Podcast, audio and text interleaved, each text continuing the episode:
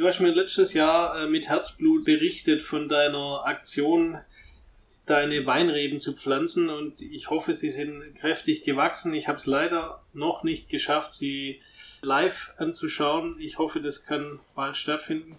Jetzt würde mich interessieren, wenn diese wundervollen Weinreben an deiner sonnigen Terrasse her reif sind, wie gedenkst du denn deinen eigenen Wein auszubauen? Weil ich glaube, das ist dein Ziel.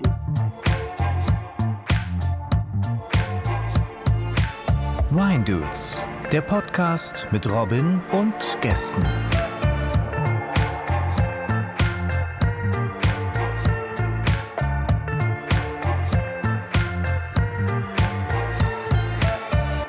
Also ja, ich habe 31 Weinreben bei mir um den Garten rum gepflanzt. Pilzresistente Rebsorten und zwar Phoenix, Muscat Bleu und noch eine dritte Rebsorte. ich würde die gerne ausbauen, das ist richtig. Ich habe die als Setzlinge gekauft, habe sie zu spät gepflanzt und musste sie alle nochmal zurückschneiden. Ich habe die alle nochmal komplett auf die Pfropfung zurückgeschnitten. Das heißt, dieses Jahr kommen die im ersten Jahr. Jetzt sind sie auch richtig, richtig groß und richtig schön und äh, sind alle schon im Drahtrahmen drin. Also ich habe mir dann auch einen Drahtrahmen, wie im Weinberg eben auch, komplett um den Garten rumgezogen. Also das schaut gut aus. Das heißt, es wird noch mindestens zwei Jahre dauern, bis die ersten Trauben, also die ersten ordentlichen Trauben dann dranhängen.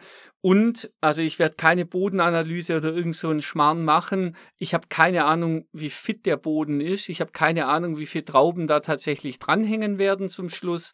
Ich habe die Hoffnung, dass ich, also ich sollte 50 Kilo Trauben mindestens haben damit man wirklich so viel Menge okay. hat, um Wein draus zu machen. Ich hoffe, dass es ein bisschen mehr sein wird, aber ich kann noch nicht absehen, wie viel Trauben pro Stock tatsächlich nachher dranhängen werden. Wenn es soweit ist. Und ja, aber genau, wie, wie würdest du das dann ausbauen? In was? In einer Amphore? Oder ich würde. Betonbecken? Nee, ich würde tatsächlich einen Glasballon kaufen. Also das ist einfach ist ein, ein, also man kennt es doch, diese großen Glasflaschen, die so sehr bauchig sind, wo, wo auch oft Most und so weiter drin gemacht wird. Die, die, die gibt es ja in verschiedenen ah, Größen, 25 ja. Liter, 50 Liter, 100 Liter. Der, der Robin macht übrigens für, ist es jetzt hier der Audiokommentar, äh, der Robin macht, während er das erzählt, äh, große äh, Gestikulationen mit den Händen. Ja, ich habe die. Er macht hab, gewissermaßen, man, man kann sich das als Unwissender vielleicht vorstellen, wie wenn jemand die Oberseite eines Kontrabasses beschreiben möchte. Ja. So ungefähr. Ich, ich habe ja. die Form dieses Glasballons nachgezeichnet. Ah, das, das ist gut, weil ich sehe euch ja nicht. Ich habe in solchen Glasballons früher äh, mein Kleingeld gesammelt. Ist das so? Ja, genau, genau, ich erinnere ah. mich, genau, ja, richtig. Richtig, ja. genau sowas. Ja. Und ich kann den dann kaufen, wenn ich weiß, wie viele Trauben hängen dran. Dann kann ich abschätzen, wie viel Kilo sind es. Dann weiß ich ungefähr, wie viel Liter Flüssigkeit oder Traubensaft da rauskommt, beziehungsweise Wein dann. Und dann kaufe ich mir eben in der Größe ein Gefäß, wo ich sage, okay, da gehen 25 Liter rein oder 50 oder 100 oder wie, wie viel auch immer. Nächste Frage. Hast du dann eine, eine Traubenpresse oder? Ja, also ich habe mir bereits eine Handpresse gekauft, ja. Okay. Also da werde ich wahrscheinlich öfters mal abpressen müssen, die fast nicht besonders viel, aber das ist mir wurscht. Und da werde ist das so wie, so wie so eine Kartoffelpresse?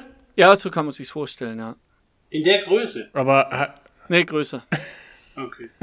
Aber es gibt ja auch diese großen, also wo, mit diesem Schraub, ja. Äh, mit der Spindel drin. Ja. Also ja, da kann ich, glaube ich, ich glaube fünf oder acht Liter äh, oder Kilo, nee, ich glaube in Liter wird es angegeben, schafft die. Also da müsste ich dann wahrscheinlich fünf, sechs Mal abpressen, aber das ist mir ja Okay.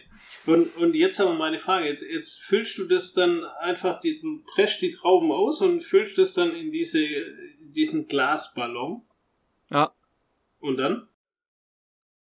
Und dann hoffe ich, dass genug Hefen da sind, damit die Gärung startet, also natürliche Hefen da sind, werde mir aber vorsichtshalber, weil ich auf jeden Fall Wein machen möchte. Ich werde mir vorsichtshalber auch Reinzuchthäfen. Reinzuchthäfen!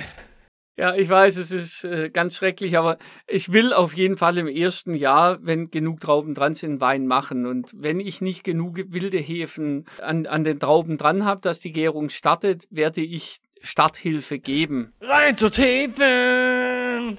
Ja, das habe ich mir selber zuzuschreiben und es ist auch völlig in Ordnung, dass ich hier jetzt bombardiert werde, aber ich werde auf jeden Fall im ersten Jahr, wo ich es kann, Wein machen. Und äh, wenn ich es da noch nicht spontan rausbekomme, dann werde ich Reinzuchthäfen Reinzuchthäfen!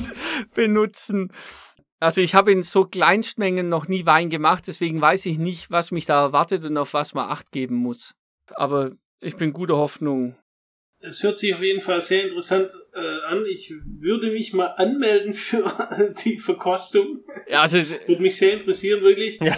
ähm, also eine, eine, einen eigenen Wein von, von dir handgemacht aus deinem eigenen Garten. Ähm, ja, Also jeder Weindude wird auf jeden Fall eine Flasche bekommen, ob er will oder nicht.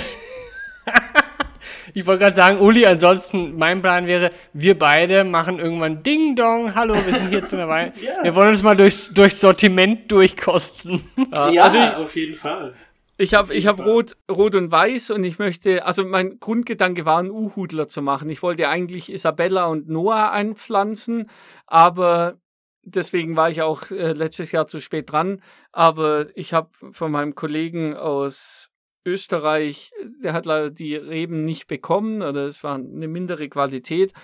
Deswegen, ich wollte nicht nochmal ein Jahr verlieren, deswegen habe ich mir jetzt halt pilzresistente Normalreben geholt, aber ich werde auf jeden Fall einen Rosé machen und äh, der wird den Namen Sichtschutz tragen, weil wir eigentlich den Wein Ja. dort nur pflanzen, weil wir sehr nah an unsere Nachbarn dran sind und wir den als Sichtschutz haben möchten über den Sommer, wenn halt äh, die Laubwand in, in voller Blüte steht.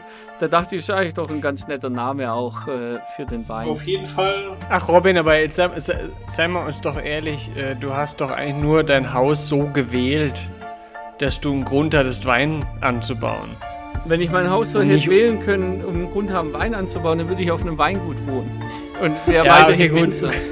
Okay, okay, gut, ja, ja. Das habe ich nicht durchdacht, ja. Und ich habe dich unterbrochen. Äh, alles gut. Ähm, ich freue mich immer noch auf den Wein. Ja, ich mich Das ist auch. wunderbar. Ich hoffe, es wird was.